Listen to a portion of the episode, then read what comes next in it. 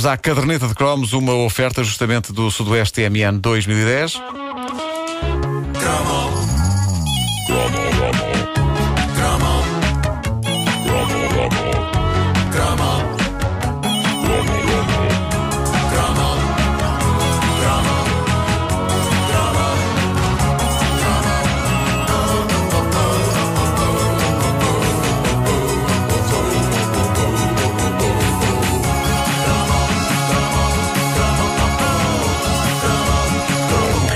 Homem sobre quem versa este primeiro cromo de hoje é o autor dos livros Kant e o conceito de filosofia, da redução das causas em Aristóteles, da representação à praxis, Marx e a crítica da escola histórica do direito e também materialismo e subjetividade. E é também o autor da seguinte obra.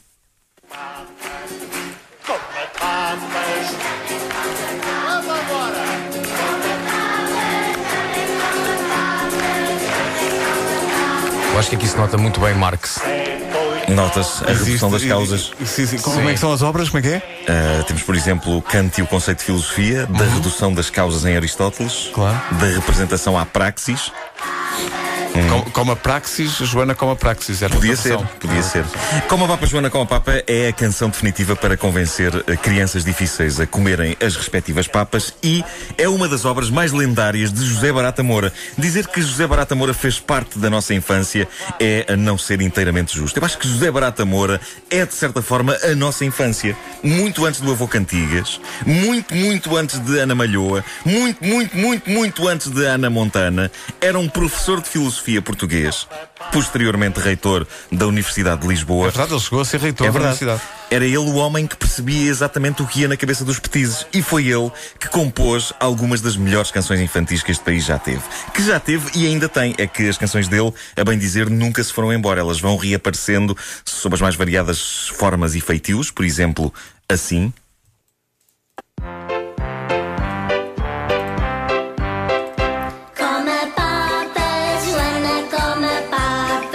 Esta é a versão de Anitta. Não sei se vocês já viram no YouTube, mas Anitta não se consegue perceber se ela tem 20, 30 ou 12 anos. São raras as pessoas que Conseguem determinar a idade. conseguem. Não, e, e- e que têm esta característica, que tu não percebes exatamente que idade é que ela tem. E mesmo quando perguntam às pessoas, a essas pessoas, que idade tem? Não sei, não sei dizer. Não sabe. Não sei dizer. E depois também há esta outra versão, mais moderna. Mas há mais uma? Há mais uma. Não. Sim, sim, remix. Houve dança remix da obra de José Barata Moura. Papas. Eu, eu odeio dizer que no nosso tempo é que era, mas esta versão parece feita por robôs.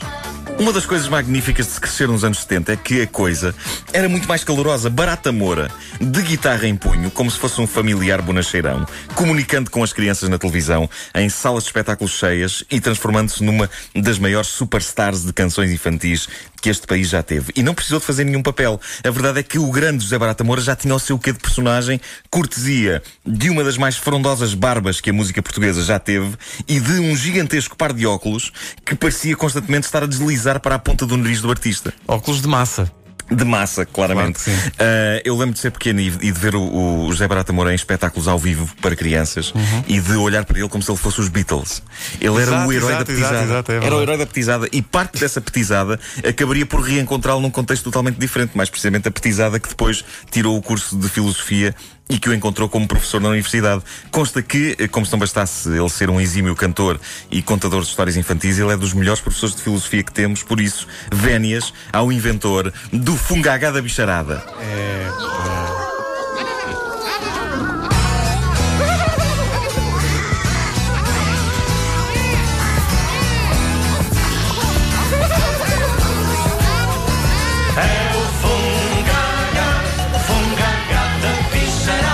Eu li algumas curiosidades interessantes sobre uh, uh, o trabalho do, musical do José Barata Moura, nomeadamente que uh, uma das pessoas que o chegou a acompanhar foi quem? Jorge Palma. Não posso crer. Sim, A sério? sim. É para não fazer ideia.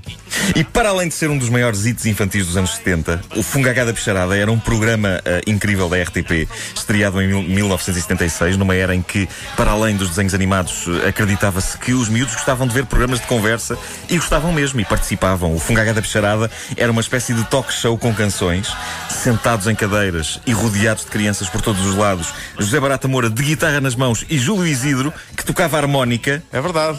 Verdade. Tio Julião. O tio Julião tocava harmónica. Eles cantavam canções, contavam histórias e basicamente falavam sobre eh, os animais, mas também sobre a vida. E os miúdos no estúdio e em casa bebiam as sábias palavras daqueles dois e todos nós sonhávamos um dia ir ao estúdio assistir ao Fungagá ao vivo. Eu nunca fui, mas estive em vários shows do José Barata Moura ao vivo.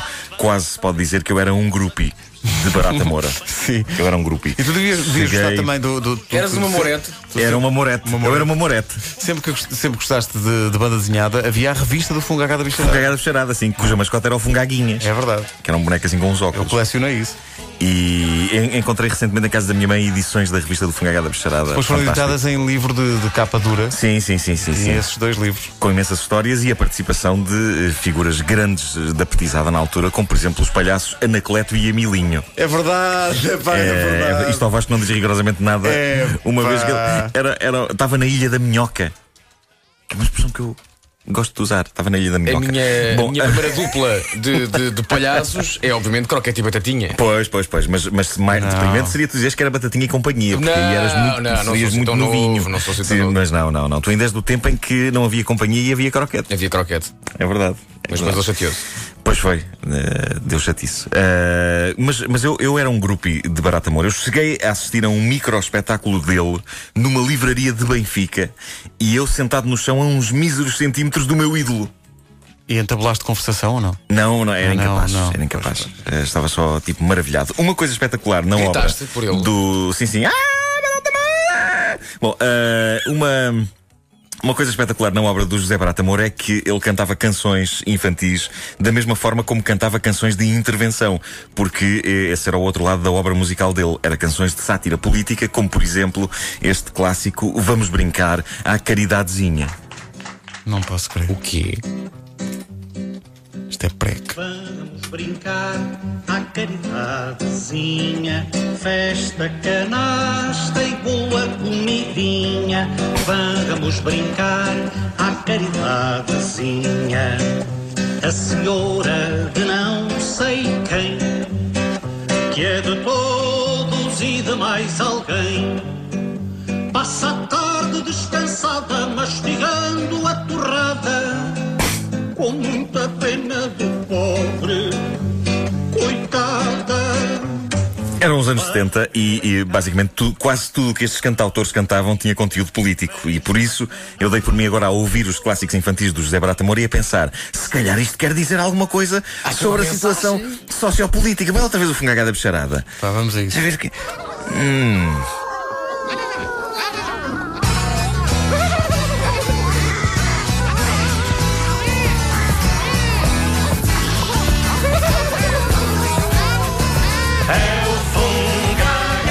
Olha, estás, estás a perceber onde é que ele quer chegar?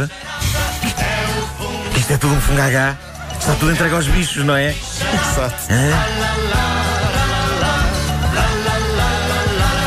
Vamos falar de animais. Animais. Animais. Olha, olha ele a usar a animais. Crítica social. Para quem é que ele está, está-se a referir? Eles já bem a quem? A, a eles? A ele, Não a é? ele. É- é- À é eles, entidade deles. eles. Ou então talvez não. Talvez ele soubesse separar as águas e o Fungagá da Bicharada fosse mesmo só sobre eh, eh, bichos. Eh, o que é certo é que não havia festa de anos em que não me fosse oferecido um novo single de José Barata Moura. Dos clássicos, como Olha a Bola Manel, até a obras mais sofisticadas e surreais, como A Cidade do Penteado, onde as casas, Sim, para variar, é têm cabelo e não telhado. Sim, sim. Este homem cantou as cantigas que nós queríamos ouvir e passou-nos poderosas lições. Por exemplo, passou-nos a lição que beber álcool não faz de nós uns homens e que podemos ser heróicos a beber só copos de leite.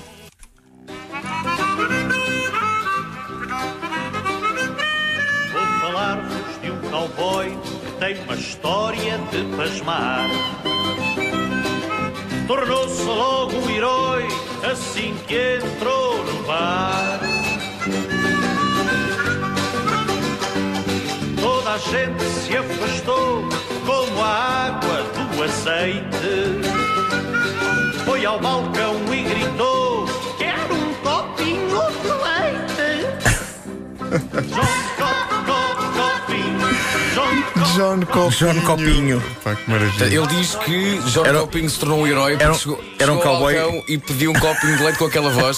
Era um cowboy que só bebia leitinho. Ele Ah, bom. Ah, o, o que é certo é que ah, até para aí aos 19 anos eu segui os ensinamentos de John Copinho e pedia só leite onde quer que fosse. E a verdade é que eu, eu muitas vezes ia ah, ah, lanchar ah, à, à cantina da, da Faculdade de Medicina, porque estava a tirar o curso de, de jornalismo ali ao pé do Campo dos Mártires da Pátria. E a verdade é que uma miúda chegou a dizer-me Tu tens noção de que isso de beber sempre leite dá-te muito charme? Epá, e aquilo bate-me com uma força que eu esguichei leite pelo nariz e pela boca. E, e nessa altura penso que esguichei também todo o charme. Foi-se com o leite, porque ela foi-se embora. Não se eh, percebe. A limpar o charme da, da cara. Uma coisa Pronto. tão sensual. não se percebe. Mas é tipo coisa que para mim faz aqu- aquela reação de. Ah, peço imensa desculpa. Estava tudo a correr tão bem. Onde foi o charme? José Barata Moura, um grande cromo na caderneta de cromos hoje com o Nuno Marco, disponível em podcast em radiocomercial.clix.pt. A caderneta de cromos é uma oferta do Sudoeste TMN 2010.